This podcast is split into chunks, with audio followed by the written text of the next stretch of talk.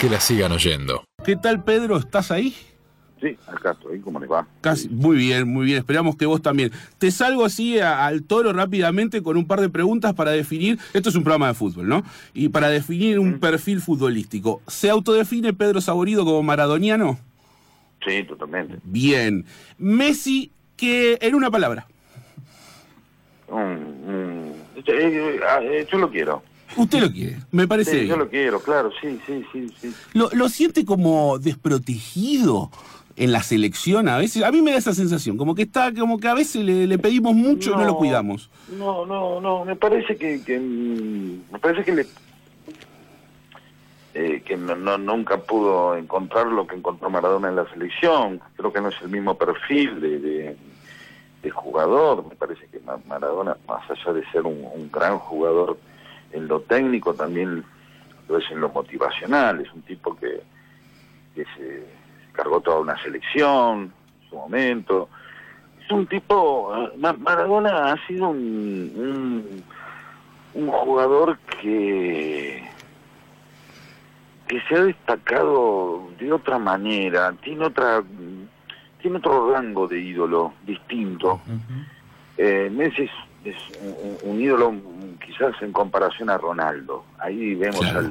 al, al, al pequeñín enfermito, chiquitito, es como el Chaplin con el gordo, con el grandote malo, ¿no? Con, Totalmente. es David y Goliat, ¿no? Es eh, Messi es el logro de la, la- la intensidad de sus padres y, y- y de sus, sus ganas de hacer un gol, obviamente. Creo que Messi está preocupado en él hacer un gol. Creo que Messi, eh, los campeonatos de Messi me parece que son la consecuencia de sus goles. Maradona me parece que quería ganar campeonatos. Y había, al- al- alguna vez Y escuché... ahí, y ahí sí. perdón, y- Por favor. y entonces es otro tipo de, de- de ídolo, que quizás no tenía... De hecho, eh, Messi nunca jugó en la Argentina, quizás Claro. eh, Mm. necesitó estar en el Barcelona, pero no le vamos a quitar méritos, también ha hecho muchísimos goles en la selección, vamos. Sí, claro. Sí, sí. Es, es uno de los goleadores Digamos. históricos, de hecho. El goleador. El goleador histórico en este Claro, momento. por eso, no vamos a andar... Otra cosa sería con un campeonato encima, esa es la verdad. Claro. Ahí ya no le pediríamos tanto. veríamos todo en otra con otra perspectiva Lo veríamos más Maradona. obviamente sí. Claro. Por ahí Es lo pasa. que no y bueno y cada vez se aleja más esta idea no Sí. Eh, no sé si Messi tiene un, un mundial más Hay que o, ver. o hay que por ver. el tipo de jugador que es puede hacer un mundial más no Hay que ver, hay que ver. Ese, Sí. ese mundial del 94 del Diego, tal vez para Messi, pero con un mejor feliz. Pedro, hincha de qué Sí. cuadro? yo soy de Racing De Racing. Eh, su opinión sobre los Como doble camiseta. Capusotto. Sí, como, como Capuzoto, sí exactamente. sí sí sí Su opinión sobre aquellas personas que te dicen, yo soy de Racing y en la B soy del porvenir. me encanta ¡No! sí. ¿Sí?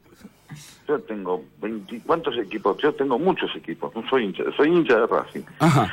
luego de Argentinos Juniors Sí. luego del Porvenir luego de Lanús No, pero es Y así puedo seguir. Tengo, Son tengo, muchos. tengo equipos preferidos y equipos no preferidos que no voy a empezar a mencionar.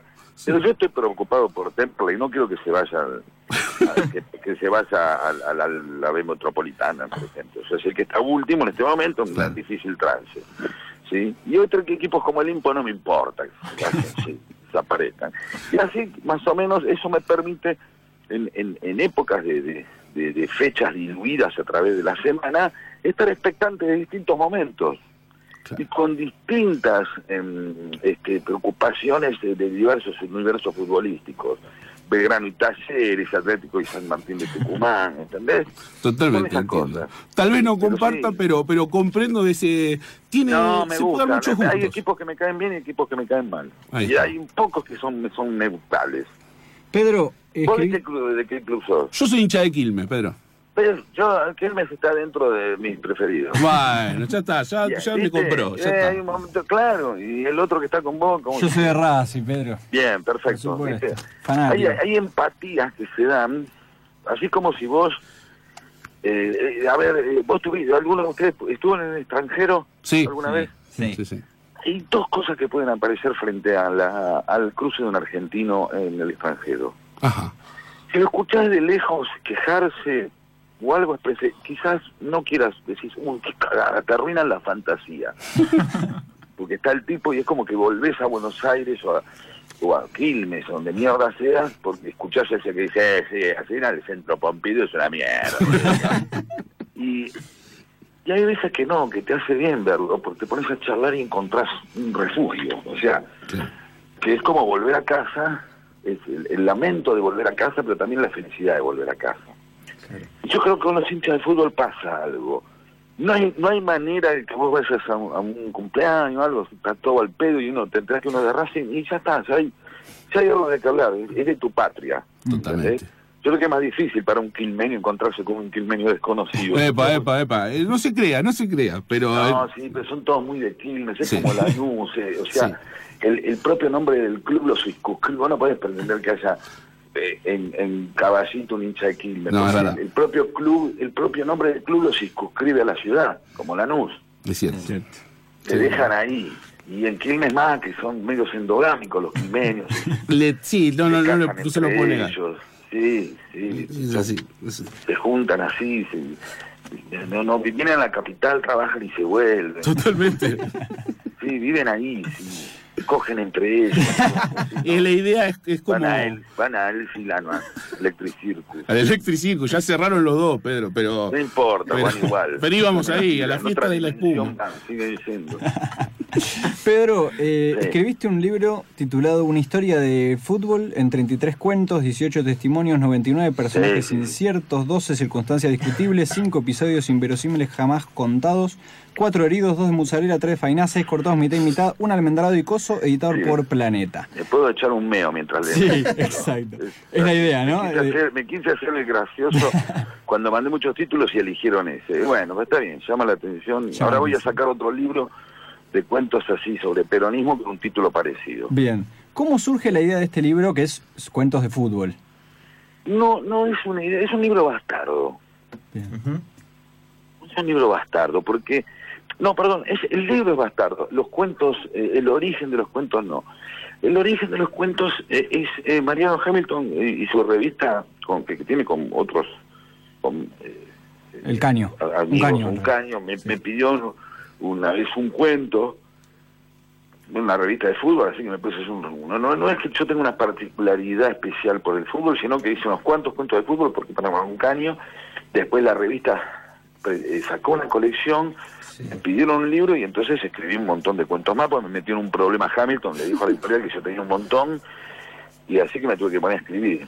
Ya, por lo cual hay muchos cuentos que se parecen incluso, este, o no son muy felices. Eh, entonces el origen es medio bastardo, pero pero pero sinceramente me sentí eh, este, muy muy una vez que me metí me, me, me, me apasionó la idea de ponerme a escribir sobre fútbol y de darme cuenta todo lo que podía saber sobre fútbol sin ser un futbolero. Mm. No, no soy un tipo, soy un tipo que pueda tener cultura futbolística eh, o entender, darme cuenta que, que soy un futbolero pasivo. Uno sabe mucho de fútbol sin darse cuenta. Este, porque el fútbol está alrededor, ¿viste? Más allá de ser una imagen romántica, quiero decir, está, está flotando, da vuelta por todos lados, te enterás, escuchás, esto, lo otro. Yo estaba ahí en, en mi casa, yo vivo cerca de Belgrano y escuchaba los goles de River, de Claro. siempre.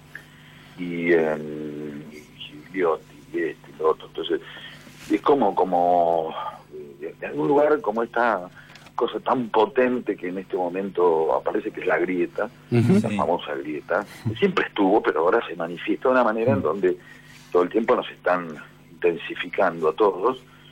Eh, y el, el fútbol sentís que también es, es algo así como que, es, que está permanente, está es como salir y darte cuenta que es Navidad sin darte cuenta, Claro. ¿no? Sin que te fijes la, la fecha. ¿Por qué? Porque pasás y ves un diario colgado, entras a un bar y está Pagani y dice esto, y te vas enterando, la- tus amigos hablan. Entonces, siento que soy un futbolero pasivo, me, me, me fui, eh, son, sé- lo que sé de fútbol lo sé sin, eh, sin querer. Por ósmosis. No sé si es somos, sí, sí, pero es parecido. Claro. Sí, hay algo ahí que flota, que respirás, que, que te enterás, que, que tus sentidos se van enterando. Y de hecho, quizás estaba lo conviví más de, fu- de, de- de chico y por eso todo todo el, esto lo vi después, ¿no? Todo el libro habla de, de clubes del ascenso y de los 70 y 80, que cuando yo este, vivía en Herley, por ahí iba a ver al porvenir, o así, casi como, como, como, como eh, ir a pasear un rato, ¿no? Claro, pero te- eso te iba a preguntar, me imagino que en algún momento, más allá de, de ser ahora un futbolero pasivo, habías participado, digamos, por lo menos de ir a la cancha porque manejás muy bien el registro. Sí, fui mucho de chico a la cancha. Claro, se, se nota Hasta en los los cuentos. 12 o años te diría que, que o 14 sí, después fui muy ocasionalmente. ¿Y te, te gustaba vos como lector la literatura de, que tiene que ver con el fútbol? No, sé. no, no, la- la- me la encontré eh, porque me gustan. Lo, eh, no, no he leído mucha literatura de fútbol, por ejemplo, no he leído a Sacherio, ¿no? Mm, claro. Eh, y, y lo de Fontana Rosa o Soriano me los encontré, pero porque me gustaban Soriano y Fontana Rosa, más allá de sus relatos eh, que tuvieran que ver con el fútbol, ¿sí? Sí. Totalmente. Eh, entonces puede haber algo dando vuelta de Fontana Rosa o Soriano, pero por Fontana Rosa, no por eh, los cuentos de fútbol de Fontana Rosa. Bien. ¿sí? Que, que se notaba que era un tipo que sí realmente como Soriano eh, eran tipos apasionados por el fútbol, ¿no? Sabían y eran apasionados. Yo nunca me sentí un tipo apasionado por el fútbol. Claro. Sí, este, me, me- me- estoy contento que Racing vaya primero y todas esas cosas, o sea, sentimentalmente sí, sí me siento. Pero me, me puedo tomar una distancia, me amargo un rato y después se me pasa. Claro, claro. Pedro, y, y en este sentido, el, el libro ya tiene un año, un año y medio en la calle. ¿Cómo, cómo te trató el, el campo literario, la academia, que suele ser un poco reticente a recibir? No, no, no, no tengo contactos. Una, eh, no, no, no, alguna chica de, de la revista de Eterna era- no recuerdo el nombre de lo leyó, le encantó y me, me trató muy bien, pero en general no, yo no tengo, no, no soy de, de- de ámbitos. Entiendo. Eh, no, no, o sea, soy a mí tengo, eh, soy amigo de Hamilton, de Reg, de, de Capuzot, de Coco Silly, Mm. tengo un par de amigos en el medio, eh, los, los Gorenstein o, o unos cuantos más, Sí. pero no soy un tipo de, de, de, de ámbitos. De ámbitos, y no te interesa tampoco ingresar, por lo tanto, a ese tipo de campos, como si vos nombrabas a, a Soriano, No, que lo no, angustiaba porque- bastante. pero no, claro, no me, no me, no me, no me, este, la verdad no me fijé, la verdad no me fijé.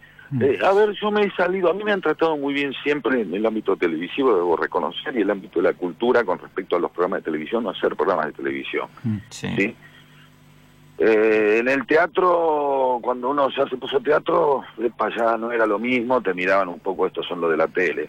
O sea, los donde, digo, si en la tele soy prestigioso, este, y si hago teatro soy un bastardo, ¿sí? Eh, de nuevo, y lo mismo que en el cine, aunque me trataron bien con la película que hicimos, nos perdonaron la vida, eh, la crítica, ¿no? Eh, pero ya es son como son como categorías distintas que no sé por qué se han armado así pero son categorías distintas como los periodistas ¿viste? los periodistas de fútbol el- vos nunca vas a ver un periodista de fútbol este que se quiera eh, perdón al revés no vas a ver un periodista de política que se vaya que luego con el tiempo se haga de fútbol Sí. Sí, sí, sí, Te al revés. Es- La- es- y al revés todo el tiempo Sí, o sea como que la, cate- la, la categoría mayor del periodismo es el periodismo político Exacto. entonces de ahí Pablo Sirven desde el espectáculo se manda eh, viste Mauro Vial empezó por ahí se mandó y así muchos. sí. Vilouta mismo no Eh, entonces hay como como como cuestiones más precisas y esto se dan en muchos eh, ámbitos te lo Mm. pueden decir los médicos que dicen bueno el cirujano es una cosa el traumatólogo es otra.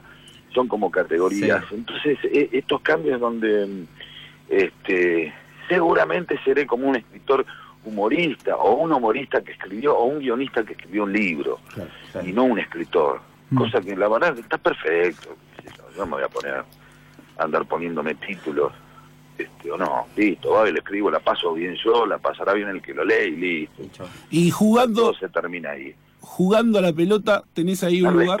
larga no Para Está la- bien, pero se entendió. Demasiado propia de un escritor. Claro, propio de un escritor de la academia. sí claro sí sí Te preguntaba, eh, eh, dentro de la cancha, jugando la pelota, ahí sí, Bueno, espantoso pero el lugar Espantoso. cómodo, más allá de espantoso. No sé. No, yo dejé de fumar, eh, este, de fumar, por fumar, digo, yo dejé de jugar a los 14, 15 años. Bueno, No, no jugué más.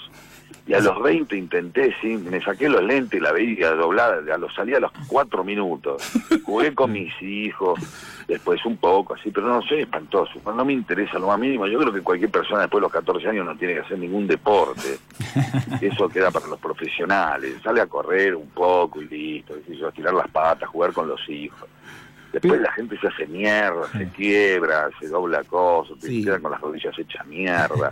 Va al trabajo con una félula, es como claro, denigrante. El tipo de laburo dice, uh, la puta que te parió, te tengo que bancar, este, ya con los que pago de obra social, después, ¿entendés? Tipo, te tengo que dar licencia porque, sí. este, qué sé yo, no sé, no, pero no lo digo, por lo laboral eh, que se arreglen, te digo por, por, en general, la familia trae problemas, hay que atender a un tipo que se lastimó a los 42 años porque se fue a jugar al fútbol, un pelotudo, la verdad. Vos dejaste... Fue a trabar una pelota. Se podría decir que vos dejaste el fútbol para, para, para iniciarte en el cigarrillo. Fue el, recorrido inverso. Sí, sí, nunca me quebré fumando. ni, ni jugando al ajedrez ni leyendo un libro. Así que, Son cosas más sanas. Pedro, jugando a las cartas.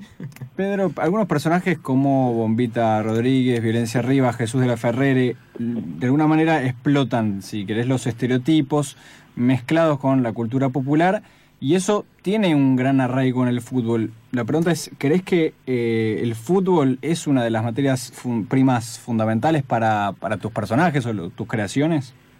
No, no, no. Mira, vos sabés que con, con Diego hicimos muy pocas cosas de fútbol, ¿sí?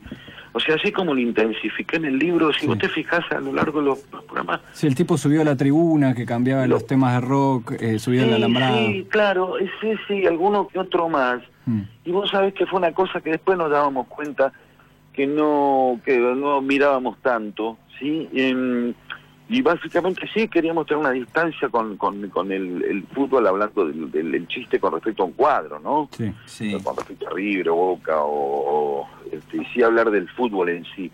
Este, entonces está el fútbol, pero pero por ahí salpicando cosas.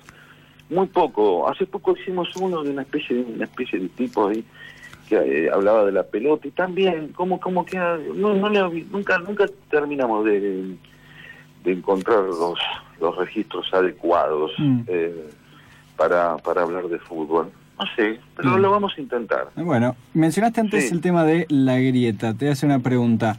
Sí. ¿Imaginaste que lo que representa a Miki Vainilla, digamos, podía llegar a las altas esferas de- del poder político?